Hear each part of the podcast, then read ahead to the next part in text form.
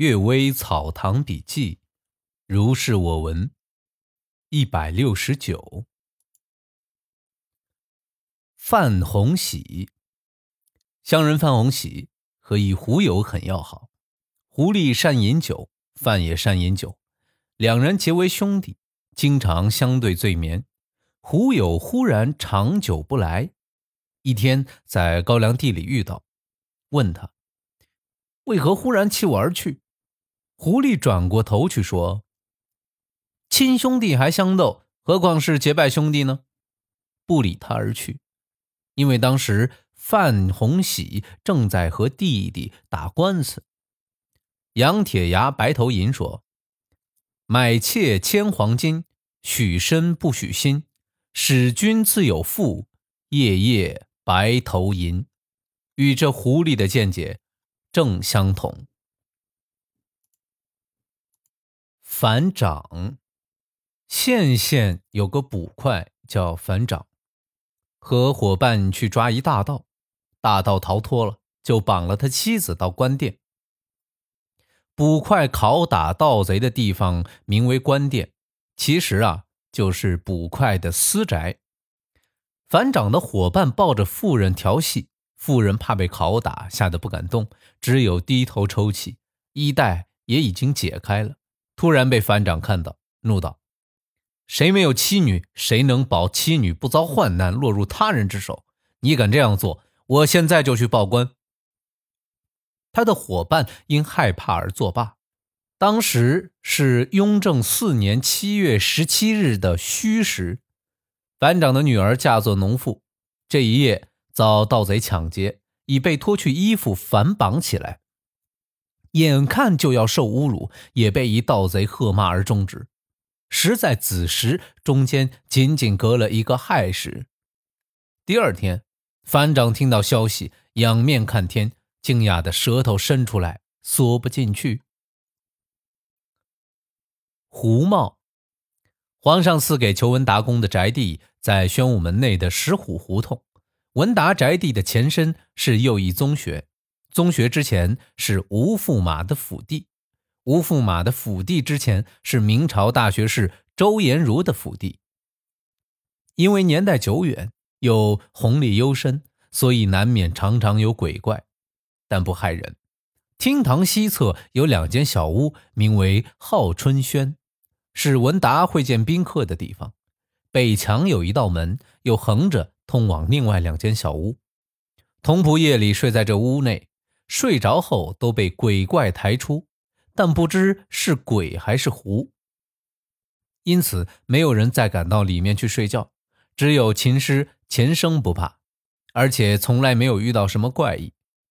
钱生脸上有白癜风，样子又老又丑。蒋春龙向他开玩笑说：“这是因为尊荣更胜于鬼，所以鬼被吓跑了。”一天，钱生锁了房门外出，回来时桌上多了一顶羽鹰帽。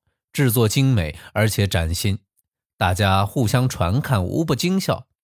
由此知道是狐而不是鬼，但没人敢拿这帽子。钱生说：“啊，我老病隆中，总遭到嫌弃鄙视，除司空外，同情我的没有几个人。我的帽子却是破旧，这狐是同情我贫穷，于是欣然取来戴上。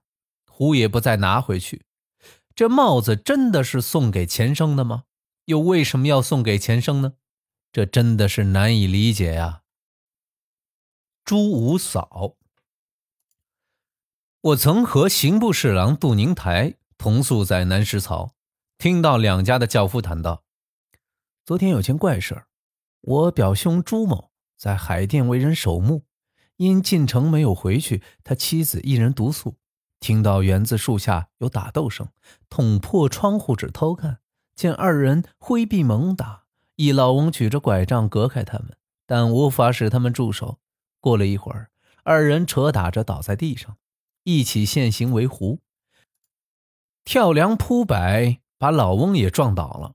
老翁爬起来，一手按住一个狐，叫道：“逆子不孝，朱五嫂可来帮我。”朱七扶着不敢出去。老翁顿着脚说：“要到土地神那里告状，恨恨的散去。第二天夜里啊，朱七听到满园铁锁牵动的声音，好像有人在搜捕，还觉得桌上的瓦罐好像在微微摆动。只听罐中小声的说道：“请别声张，我会报恩的。”朱七怒道：“父母之恩都不报，哪里还有我的份儿啊？”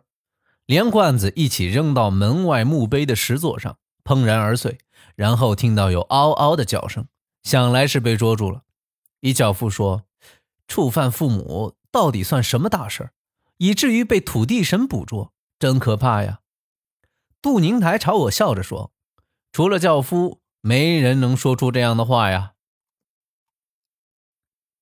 名利论佛。